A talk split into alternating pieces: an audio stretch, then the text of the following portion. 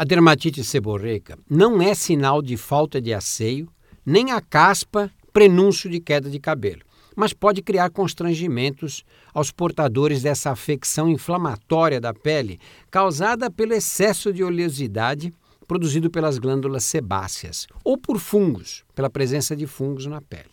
Veja algumas medidas simples que podem ajudar a prevenir as crises de dermatite seborreica e diminuir o desconforto. Primeiro, evite a ingestão de alimentos gordurosos e bebidas alcoólicas. Segundo, não tome banhos muito quentes e enxugue-se bem antes de se vestir, porque a umidade pode ser fator desencadeante das lesões.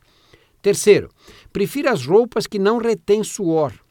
Tecidos sintéticos costumam ser contraindicados, porque tem a tendência, para quem tem tendência a dermatite seborreica. Quarto, tente controlar o estresse físico e mental e a ansiedade. 5. Retire completamente o shampoo e o condicionador dos cabelos sempre que lavar a cabeça.